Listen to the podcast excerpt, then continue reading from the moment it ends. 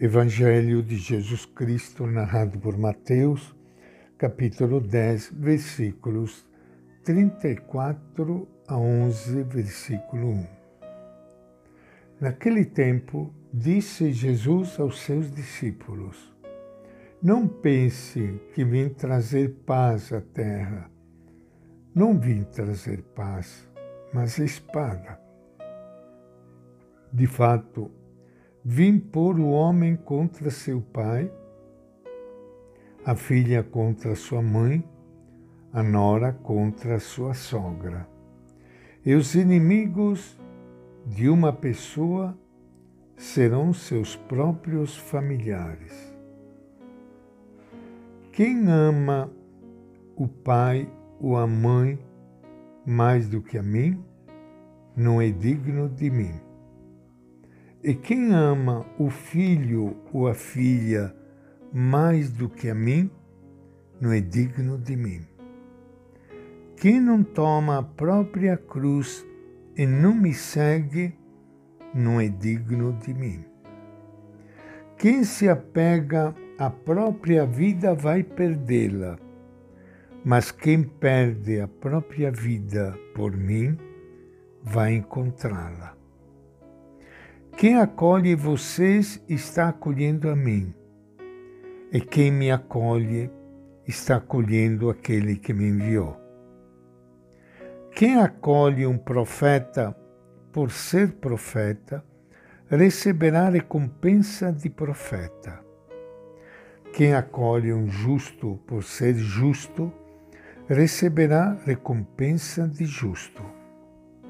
E quem der ainda que seja um copo de água fresca, a um destes pequeninos, por serem discípulos, eu garanto a vocês, não perderá a sua recompensa.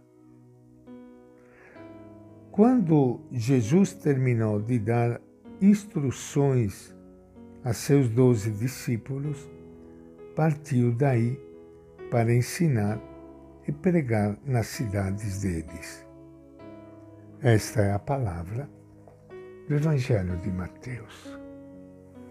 Iniciando hoje o nosso encontro com o Evangelho de Jesus, quero saudar e abraçar a todos vocês, meus amigos, amigas, queridas, que estão participando do nosso encontro com o Evangelho de Jesus esta página do Evangelho de Mateus, que guardou algumas expressões proferidas por Jesus que precisamos entender na sua radicalidade, na sua origem. E não podemos simplesmente ler entender ao pé da letra, mas no conjunto. Jesus é o homem da paz.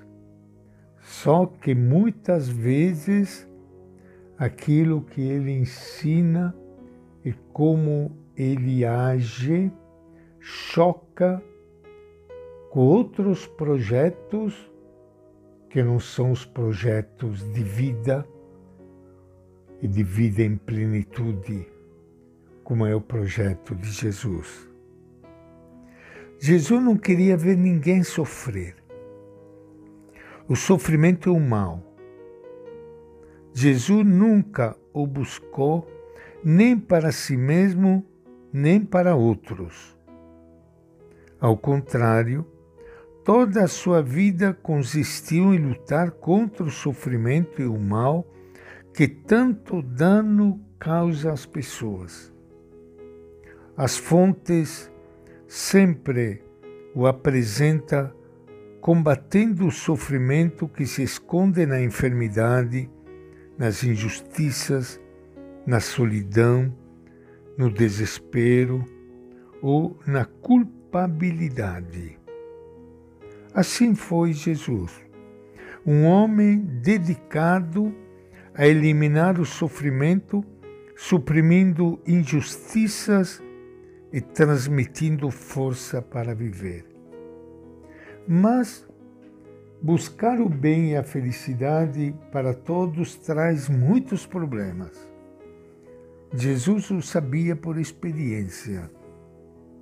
Não se pode estar com os que sofrem e buscar o bem dos últimos, sem provocar a rejeição e a hostilidade daqueles aos quais não interessa nenhuma mudança. É impossível estar com os crucificados e não ver-se um dia crucificado. Jesus nunca ocultou isto aos seus seguidores. Empregou em várias ocasiões uma metáfora inquietante que Mateus assim resumiu: que não toma a sua cruz e me segue não é digno de mim. Ele não podia ter escolhido uma linguagem mais clara. Todos conheciam a terrível imagem do condenado que, desnudo e indefeso, era obrigado a levar sobre os ombros o madeiro horizontal da cruz até o local da execução, onde já estava fixo no solo o madeiro vertical. Carregar a cruz era parte do ritual da crucifixão. Seu objetivo era que o condenado aparecesse diante da sociedade como culpado, um ser humano indigno de continuar vivendo entre os seus.